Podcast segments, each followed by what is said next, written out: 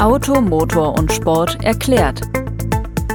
Es trifft vermutlich auf die Mehrheit der Autofahrer zu. Ohne Musik, Radio oder Podcast unterwegs sein geht gar nicht.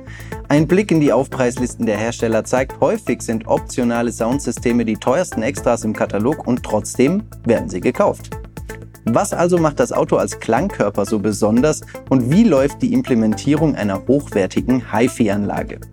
Um diesem Thema auf den Grund zu gehen, bin ich heute in Saint-Étienne, südwestlich von Lyon, bei Focal, deren Soundsysteme unter anderem in Modellen von Bentley, Alpine und DS stecken. Und hier kann ich mit Automotive Business Manager Guillaume Sirami sprechen.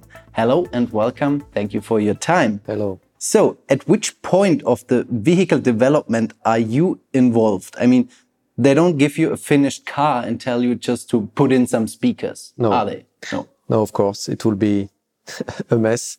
No, we start basically four years before the launching of the car. In fact, as soon as the initial design is ready, uh, we start discussing about designers, where we place the speakers, what we can do, what will be the size of the grills, and so on.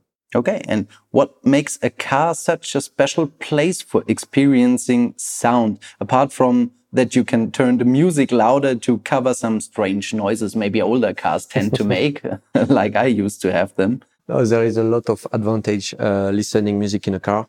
First of all, you are sitting. it looks uh, obvious, but uh, you have to sit when you drive, and this is a perfect moment to enjoy some music. You have to to go to one place. You have 20 minutes in front of you, so you can enjoy your best tracks. Uh, secondly, it's closed.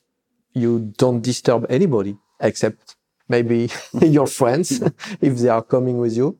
But uh, it's a private place. You do whatever you want. And you know, today you cannot drive very fast very often. So enjoying huge level sound and taking pleasure uh, listening to music is, is still uh, a good thing to do in a car. It is. And I read something about implementing hi-fi systems in cars and I got to know that three aspects are important. It's vibration, the positioning of the speakers and isolation. Can you confirm and what's the matter with that points? Yeah, of course. If you want to do a good quality sound system, you need to have a background noise quite low. So insulation is really important. If the car is silent, you have best chance to do a good sound quality. So it's really important. About speaker location, yes, and this is really important for Focal.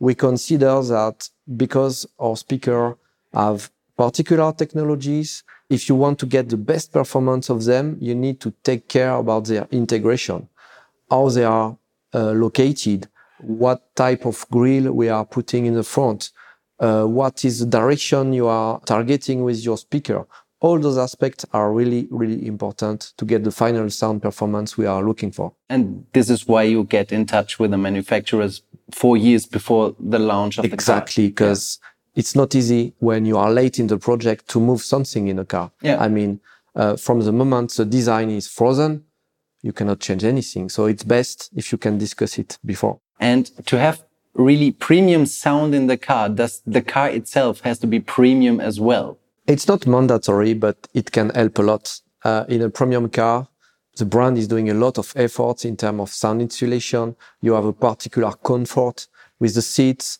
with the doors, uh, with the materials. And this is helping a lot to get the, the final feeling of quality and the final performance of the sound itself. Speaking of premium, I recognize that an optional sound system is usually one of the most expensive extras you can put into a car. Why is that so? Is it the materials or is it the time it takes to calibrate the system or thing in whole? It's um, a mix within between. Um, of course, the speaker we are using in a premium sound system are totally different from the one you have in a standard system. They are including some of our technologies. They have been developed during many years. So yes, this has a price.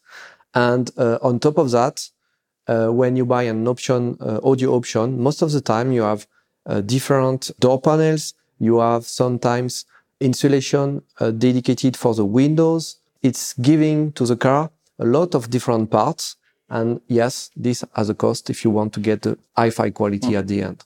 And what are the best materials uh, to be used for a car hi-fi system? I know you have gone for flax cones in the Alpine A110, for example, and the range is quite wide from stainless steel to components on a natural basis. But is there anything that fits best into a car? It will depend of which sound signature you want to have at the end. In a European car, we will use more polyglass and flax uh, or flax technologies because this is a very warm sound in terms of uh, medium frequencies. If you are going to North America, as an example, we will use more of our Kevlar cones because this is a more sportive, a more dynamic uh, behavior of the speaker. And at the end, uh, the sound experience is, is more dedicated to North American uh, taste. Because they like deeper sounds. They like when it's loud. They like deeper sound. okay. Then li- they like when it's uh, really pushing a lot of energy. And uh, in Europe, it's more about clarity, soundstage, details, precision. Okay. And as a last question, do you have any advice to improve the performance of a car sound system, like not turning the deep frequencies all the way up or uh, have uh, loose um, objects in the car that rattle around all the time? Is there something I can do? Yeah, understand. You have to know that when we prepare a sound tuning, the nominal sound signature is when every setup is at the center position. So zero, basically. This is where you get the quality we wanted to offer to you.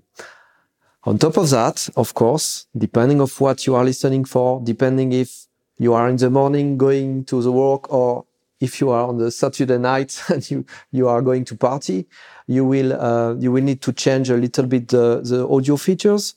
Be careful with those change because they could, uh, they could be uh, damaging the sound quality if you are going to the maximum values. And I will give a very important advice also is take care about your music, the tracks you are using. It's better if you can use USB to get the best quality. It's better if you have WAV or FLAC uh, format because they are lossless quality. And this is the best way to, to get the full performance of your hi-fi system. Okay, then thank you very much for your time. That's about it. Und äh, vielen Dank für die klangvollen Einblicke. Ich werde mir als Musikliebhaber künftig wohl Autos aus dem höheren Preissegment aussuchen müssen. Grüße gehen schon mal raus an meinen Bankberater. Wir äh, hören uns dann. Das war Automotor und Sport erklärt und ich bin und bleibe Patrick Lang. Ihr hört uns wieder in zwei Wochen am Freitag überall, wo es Podcasts gibt. Wenn es euch heute gefallen hat, klickt gerne auf Abonnieren, damit ihr keine weiteren Folgen verpasst.